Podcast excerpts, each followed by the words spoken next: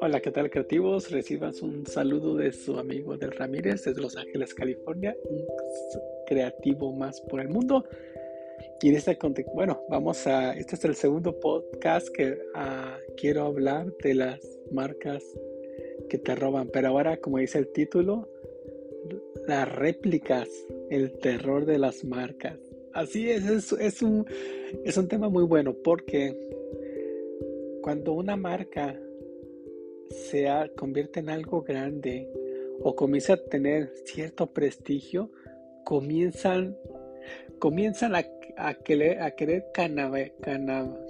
a querer, ah, disculpe la palabra se me fue, pero se la empiezan a ah, como los caníbales, canibalizar, ah, por favor, perdónenme pero este, uh, este audio, como es mi costumbre, no me gusta editarlo, no, no, no, quiero que salga así raw, uh, crudo, sin nada de edición.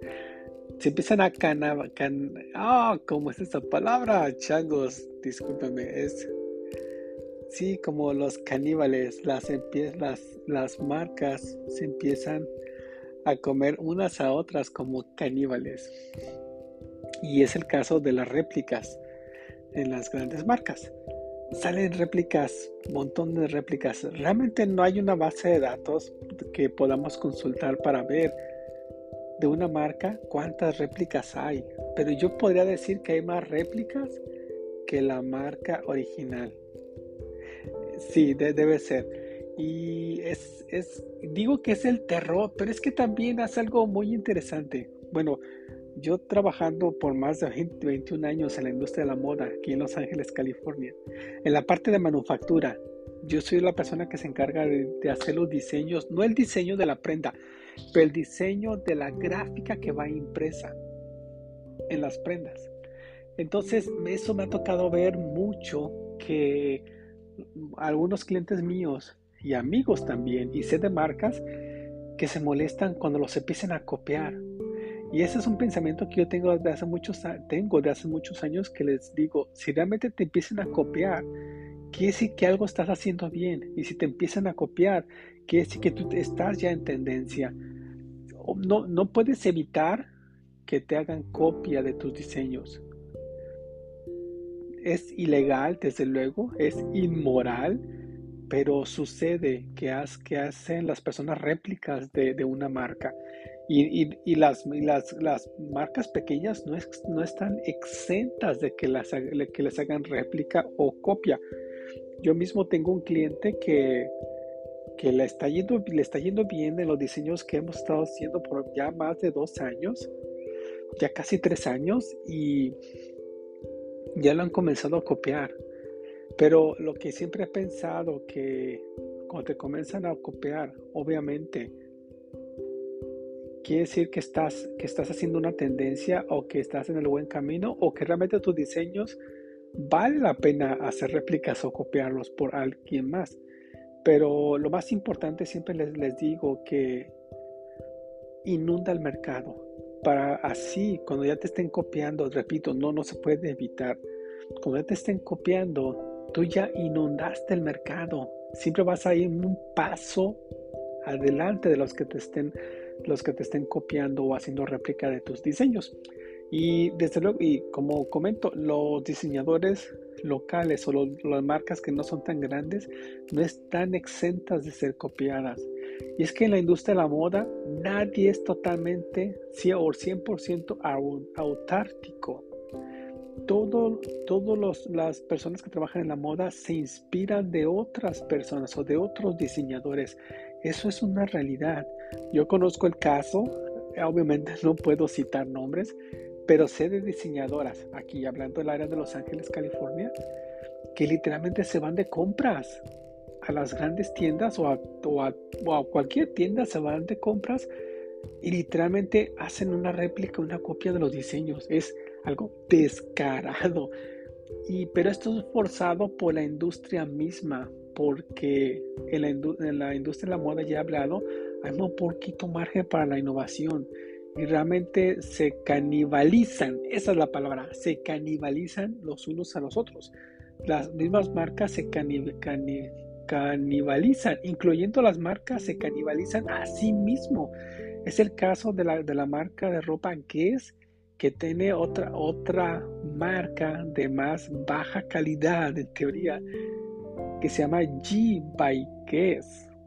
Entonces ella prefiere canibalizarse a sí misma porque sabe que entiende que, le, van a, le van a hacer réplica a otras, otras compañías que no son marca, obviamente, pero se apalancan en las grandes marcas para hacer réplica. Yo mismo, al estar creando diseños, me inspiro en grandes marcas y en diseñadores locales. Eso es indudable y no es que lo reconozca, o sea, simplemente es una realidad como repito, nadie somos o son o somos 100% autárticos al estar creando diseños.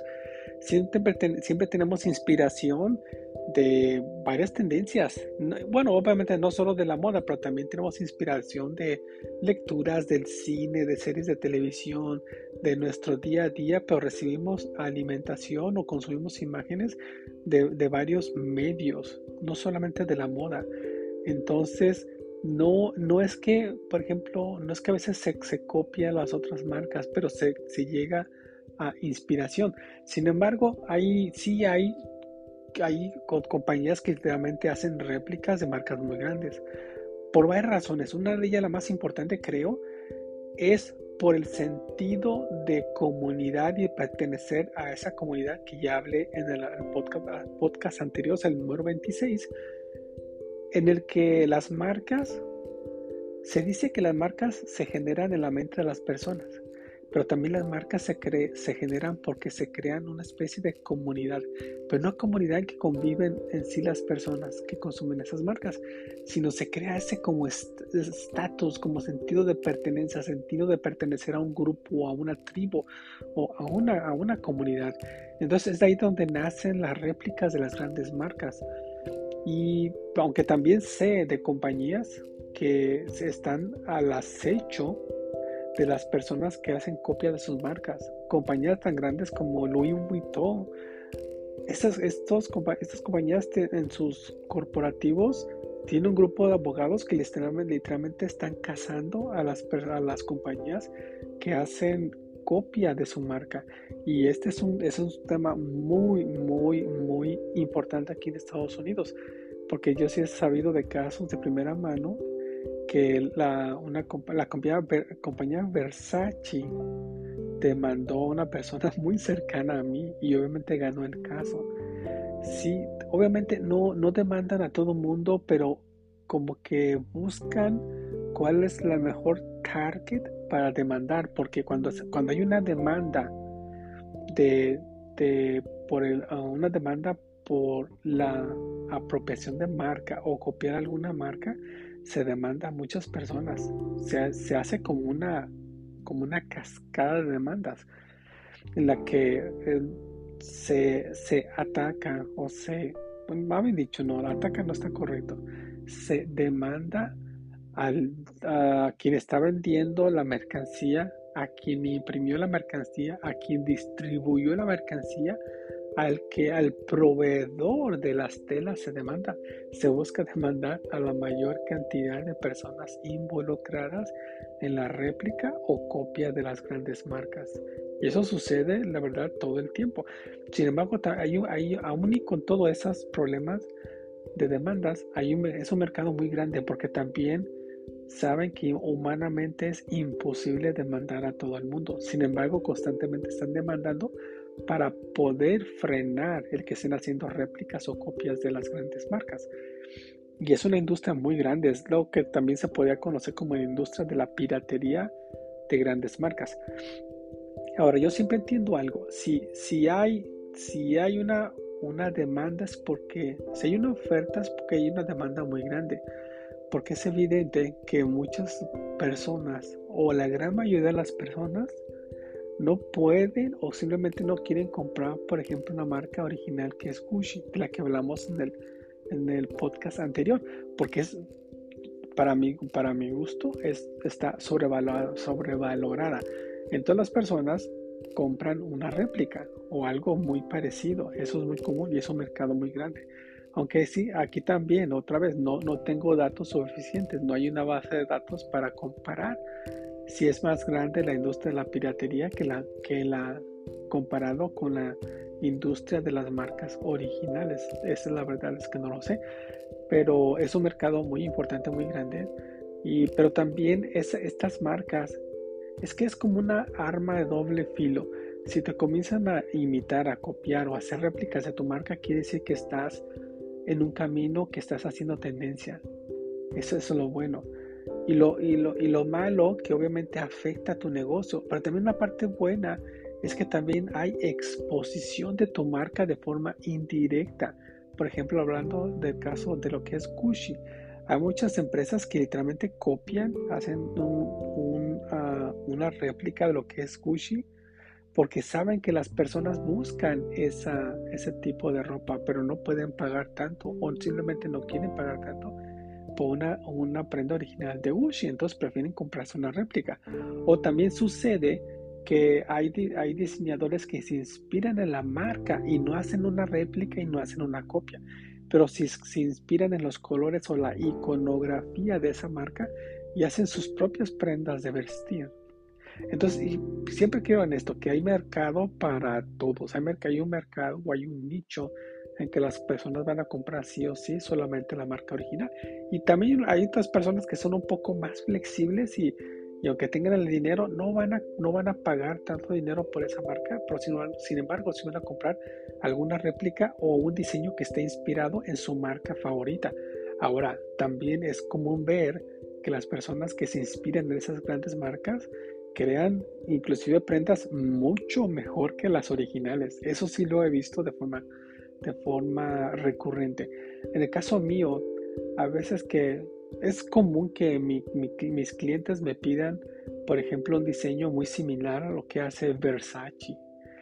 También ese es un tema muy grande. Entonces yo me inspiro en eso y trabajo con colores similares, texturas similares, iconografía más o menos similar probablemente nunca copiando un artículo Versace, pero sí inspirándome en eso y creando algo similar con ese saborcito, pero que ah, no, no una copia, una réplica. Primero porque sabemos que es ilegal y nadie quiere meterse en problemas legales aquí, sobre todo en Estados Unidos, donde las leyes este, realmente hay muchas demandas por todos lados en la industria de la moda y quieres mantenerte lo más alejado posible de todo eso. Aunque también en el podcast anterior comenté el caso de cuando Guess copió uno de mis diseños que le hice a una compañía que ya es extinta, que se, se llamaba To Be Free. To Be Free. Y, pero al estar diseñando, repito que muchas veces se inspiran los diseñadores o nos inspiramos en grandes marcas, pero también creando una identidad propia al estar diseñando. Entonces, este es un tema que no sé si sea un tema tabú, el de la réplica de las marcas, porque de antemano, cuando alguien, por ejemplo, compra una réplica, sabe que, que no es la marca original, pero se siente identificado, identificado o identificada con la marca. Y también creo que debe ser válido. Sin embargo, también las grandes marcas deberían entender o más o menos reflexionar en el, en el sentido de que les están haciendo exposición gratis de su marca, aunque saben que no están comprando la marca original, sino una réplica o literal una, una copia. Pero también ayuda a la imagen de la marca original, porque está teniendo exposición gratis, no están pagando por eso, que es también publicidad gratis. Bueno, hasta aquí el podcast del día, de la noche, del día, tarde o noche de hoy. Eh, espero que lo hayan encontrado algo interesante. Muy cortito el podcast, hablando un poquito de, la, de lo que es ah, las réplicas, la piratería o las copias de las grandes marcas. ¿Se lo merecen o no se lo merecen? No lo sé. ¿Por qué dan tan caro? Tal vez dirían, oh, se merecen que los haga, que las que les, que les hagan réplica o copias de sus marcas porque son muy caras. No creo. ¿Quién sabe? Bueno, hasta el siguiente podcast. Reciban un saludo de su amigo del Ramírez desde Los Ángeles, California. Un creativo más por el mundo.